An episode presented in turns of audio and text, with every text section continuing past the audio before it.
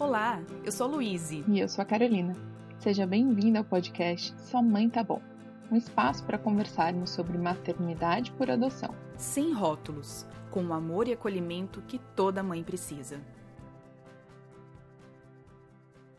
Como prometido, tô aqui hoje para falar sobre o diário da espera que eu fiz enquanto a gente estava esperando os nossos filhos chegarem. Eu comentei um pouquinho sobre esse diário no último episódio mini que eu fiz, que foi sobre sessão de fotos, né? Fotos da gravidez, dessa gravidez invisível.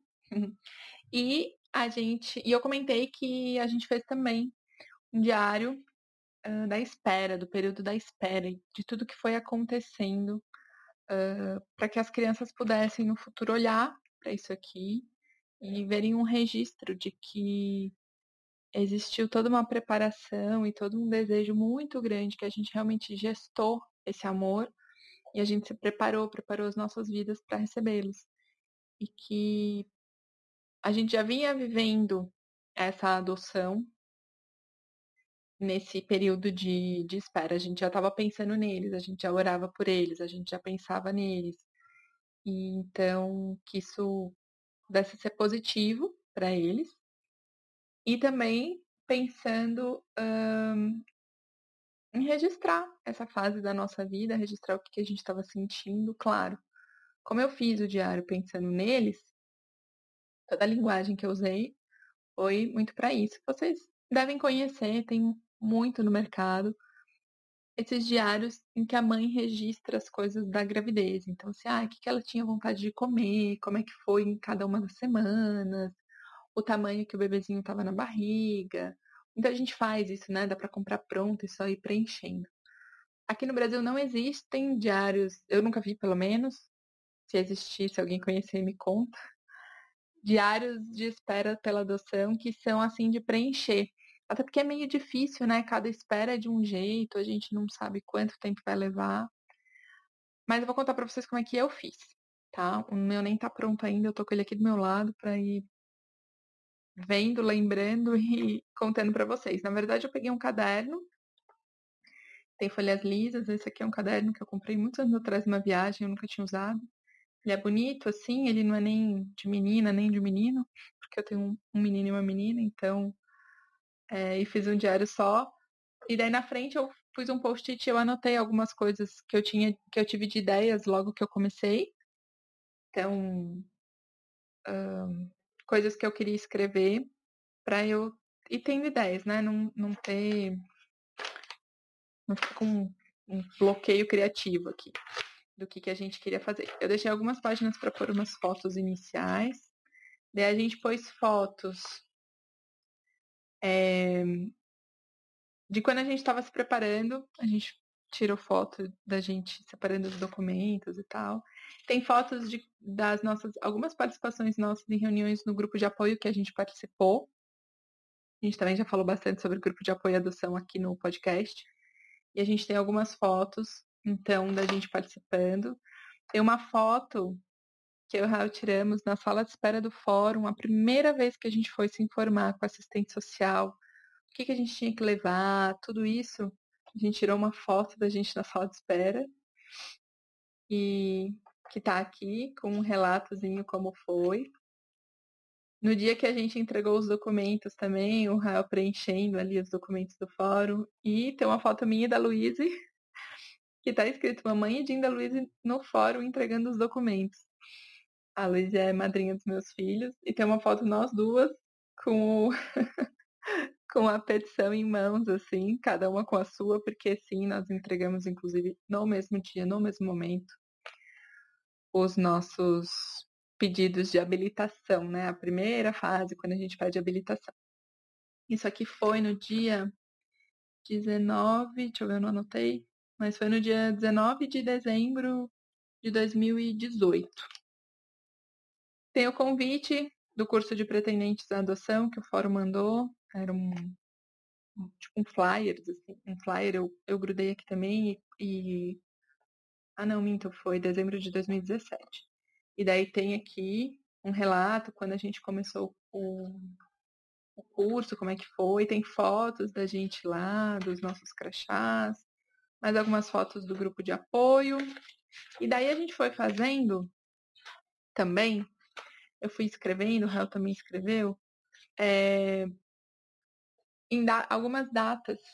Por exemplo, no Natal de 2018, a gente escreveu uma coisinha sobre como a gente ficou pensando neles e como a gente desejava que esse fosse o último Natal que a gente passasse longe ainda, sem eles. Que a gente orava para que onde eles estivessem, eles estivessem bem. Que a avó também estava fazendo bolacha, sonhando em fazer bolacha com eles no ano seguinte, que é uma tradição aqui na minha família. É, e foi, né? O último Natal que a gente passou sem eles foi Natal de 2018. E daí a gente foi escrevendo. Então, o que, que a gente estava fazendo nesse preparo? Eu escrevi que em janeiro a gente achou um apartamento ótimo para nossa família. Foi um. Eu morava num apartamento menor, a gente se mudou para um apartamento maior, justo na expectativa da chegada deles, né? O processo vinha avançando e a gente sabia que provavelmente ao longo de 2019 eles chegariam. Então, a gente, eu fui escrevendo, assim, como a gente olha pro quarto, olhava para o quarto deles ainda vazio, cheio de bagunça da mudança, ia sonhando como que ia ser, que o Raul ia fazer o projeto, o Raul é arquiteto, então já estava pensando tudo que ele ia fazer. Uh, como a gente trabalhou muito no início de 2019, também escrevi sobre isso, que a gente estava preparando tudo para a chegada deles e que a gente estava sempre orando por eles. E assim eu fui escrevendo é, escrevi quando saiu a sentença de habilitação, presentes que eles ganharam, do chá de boas-vindas. Uh, escrevi um, o maior relato que tem aqui, na verdade, antes do chá de boas-vindas, é do dia que a gente recebeu a ligação do fórum. Uh, não posso nem ler nenhum trechinho, porque senão vou começar a chorar no podcast. É, de quando a gente ficou sabendo como eles eram. Eu tenho a foto eu tenho a primeira foto que a gente viu deles, então ela não está aqui ainda, mas ela também vai para cá. É, e, obviamente, não existe uma fórmula, né? Eu fui contando aqui, fui folheando e fui contando um pouquinho do que, que eu fiz, mas não existe essa fórmula do que escrever num diário. É mais ou menos um registro uh, do que, que foi acontecendo nesse período em que, em que a gente já estava esperando por eles porque existe muito esse descompasso, né?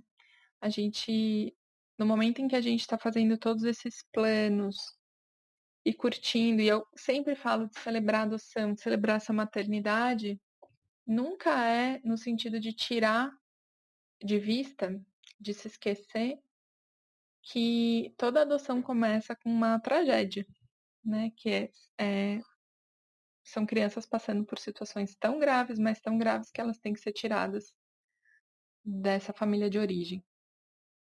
E são eles que sofrem, né?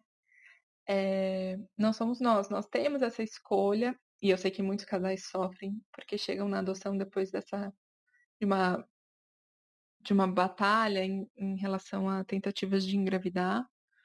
É, mas na adoção em si, quando começa essa história da adoção, é, são as crianças que vêm com um luto muito grande de, uma, de terem perdido muito e a gente consegue olhar com um olhar de espera, de celebração muito maior. Mas eu acho que quando a gente monta um, alguma coisa nesse sentido, a gente dá para eles essa visão do que estava acontecendo aqui antes e de como aqui sim eles foram muito amados, muito esperados. A gente organizou nossa vida para que eles chegassem é, como a gente quis eles. E eu acho que se sentir pertencente passa também por se sentir quisto. Uh, essa é a minha esperança com esse diário, que eles possam olhar para isso, principalmente quando eles forem um pouco mais velhos, e, e perceberem que eu e o Raul esperamos muito por eles, amamos muito eles. É um sentimento muito louco de você amar alguém que você não conhece, mas ele acontece. A gente já amava e a gente nem sabia quem eles eram. E é gostoso, é, é, vai de cada um, né? Talvez não seja gostoso para todo mundo. Eu gostava muito de, de fazer. Depois que eles chegaram, ficou impossível escrever. Então eu tô, eu tô atrasada aqui, eu tenho coisas para alguns marcos para ainda colocar aqui. Não sei ainda se eu vou continuar fazendo nesse, nesse caderno meio que um pouco sobre essa história, a nossa história todos juntos daí, ou não. Eu penso em fazer algo que cada um possa ter um, né? Eu tenho dois filhos, então não fazendo uma coisa única que daí não tem como ficar com nenhum dos dois, ou não tem como ficar com os dois, né? Teria que ficar só com um. Então acho que eu vou terminar algumas questões aqui ainda que faltam escrever dessa espera e daí da nossa vida em família fazer um álbum que cada um deles possa ter um. Mas são todas coisas que são escolhas que cada um pode ir fazendo as suas. Você pode fazer o diário, pode não fazer, de novo. Que nem eu falei no, no podcast, no episódio sobre a sessão de fotografia. Não é para olhar para essas coisas que a gente conta aqui como um peso, como mais uma coisa na sua lista de que você tem que fazer. Se você não fizer, você vai ser uma mãe ou um pai ruim. Não é nada disso, gente. É só são só ideias de coisas que a gente pode fazer, não que a gente precise fazer. Porque a gente precisa aliviar a carga também. Por exemplo, eu estou contando para vocês isso coisas que eu, aconteceram lá em 2019 que eu ainda não escrevi, porque realmente depois que eles chegaram, pandemia, tudo ficou impossível. Então, o meu, eu tô contando, mas o meu mesmo não tá pronto.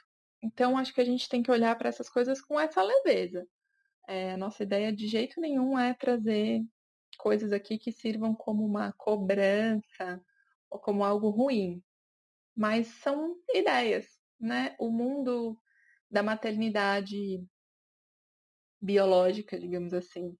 É tão cheio de coisas que dá para fazer, e faz na gravidez, e faz na espera, e a gente tenta transpor isso para nossa maternidade por adoção e como e o que utilidade isso tem e como que a gente fez. É, a Luísa, por exemplo, eu sei que teve um processo tão mais rápido que ela acho que nem conseguiu fazer. E tá tudo bem, né? Não, não é nenhum problema isso. São só coisas que a gente divide se você quiser fazer, se você achar que vai ser legal e que daria certo no seu contexto, na sua experiência. Tá bom? A gente segue gostando de saber o que vocês acham de cada episódio lá no Instagram, no arroba sua mãe tá bom.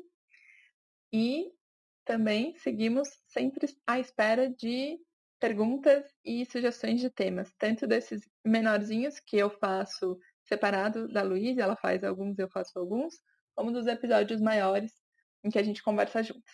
Um abraço e até a próxima!